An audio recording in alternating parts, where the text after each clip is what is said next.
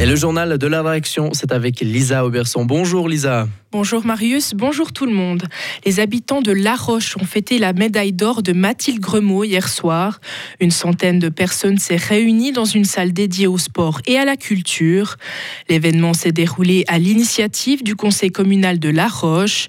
Durant la cérémonie, Mathilde Gremaud a partagé sa grande joie et a présenté fièrement sa médaille au public.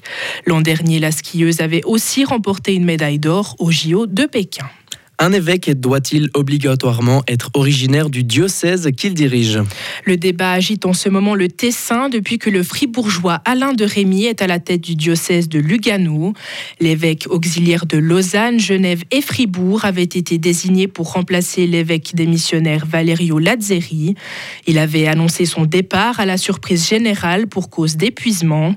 Depuis, Alain de Rémy dirige le diocèse sans occuper pour autant le poste d'évêque, ce que regrette plusieurs personnes au Tessin, Mehdi Piquant.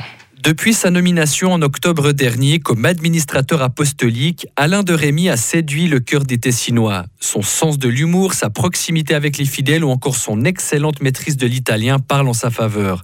Il aurait donc les qualités requises pour occuper le poste d'évêque. Sauf que ses origines fribourgeoises l'en empêchent aujourd'hui. Un accord conclu en 1968 entre le Conseil fédéral et le Vatican stipule que l'évêque du diocèse de Lugano doit impérativement être tessinois. Une clause d'un autre temps pour certains. Une pétition a été lancée pour la lever. Avec Alain de Rémy, les gens se sont rendus compte qu'il n'y a pas besoin d'être tessinois pour être un bon évêque. Madalena Hermotti Lepori est l'une des trois pétitionnaires. Il n'a pas peur, il va rencontrer les gens, il a démontré de vouloir connaître les paroisses.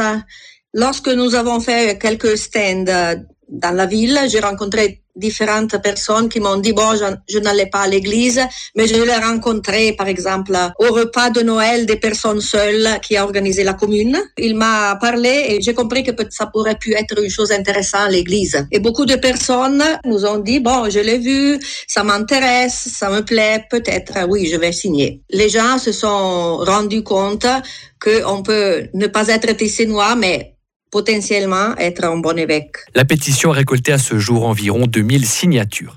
Le texte sera remis le 21 mars prochain à Berne au chef du département fédéral des affaires étrangères. Le bâtiment abritant le tribunal d'arrondissement à Vevey a été évacué hier. Un individu a répandu un liquide suspect sur le sol. Les quelques 100 personnes qui travaillaient ont dû être évacuées.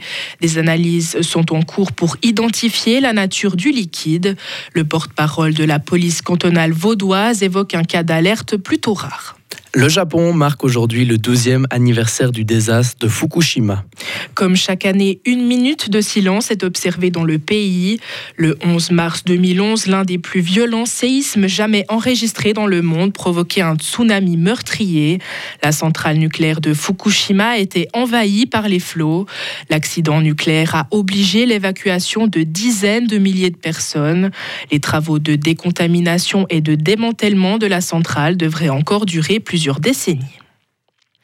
Et la Californie fait à nouveau face à d'importantes inondations. De nombreux ordres d'évacuation ont été émis, notamment dans le nord où sept rivières pourraient avoir des crues majeures. Jusqu'à 23 cm de précipitations sont attendues par endroits, mais la pluie ne s'infiltre plus dans les sols car ils sont déjà saturés d'eau. Le président américain Joe Biden a approuvé une déclaration d'état d'urgence dans les régions concernées. Retrouvez toute l'info sur frappe et frappe.ca.